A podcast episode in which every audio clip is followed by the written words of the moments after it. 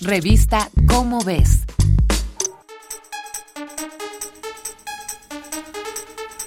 Otra palabreja se apoderó de las conversaciones al inicio del año. Omicron.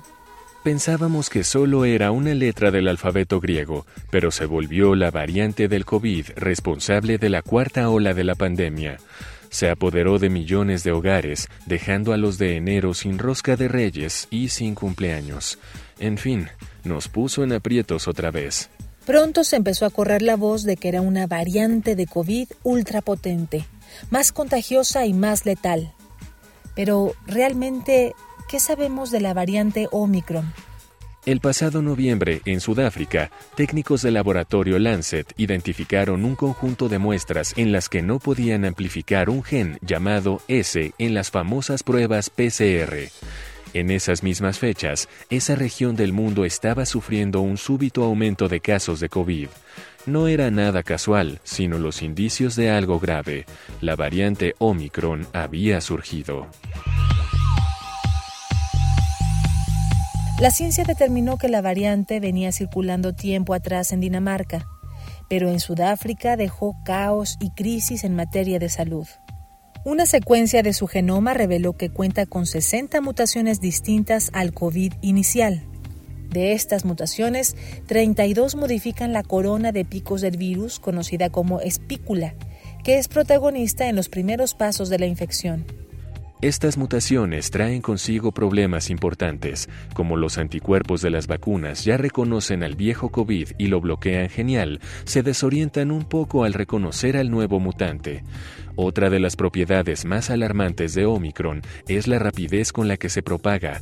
De hecho, lo hace tres veces más eficientemente que Delta, responsable de la tercera ola de la pandemia. En semana y media, Omicron había llegado a 30 países. El análisis de datos de virus en Reino Unido sugiere que la enfermedad que produce Omicron es mucho menos grave que la causada por Delta. El riesgo de ir al hospital por Omicron es un tercio, comparado con el que tuvimos con Delta. Algunos experimentos sugieren que Omicron produce muchas menos lesiones en los pulmones que Delta. El flagelo de Omicron es inevitable, pero el resto de las precauciones recae en nosotros. Es esencial recibir los esquemas completos de vacunación y los refuerzos cuando los ofrezcan, lavarse las manos con frecuencia, usar el gel antibacterial, ventilar los espacios que podamos y, si nos toca aglomeración, no dejar de portar nuestro cubrebocas del tipo KN95 o similares.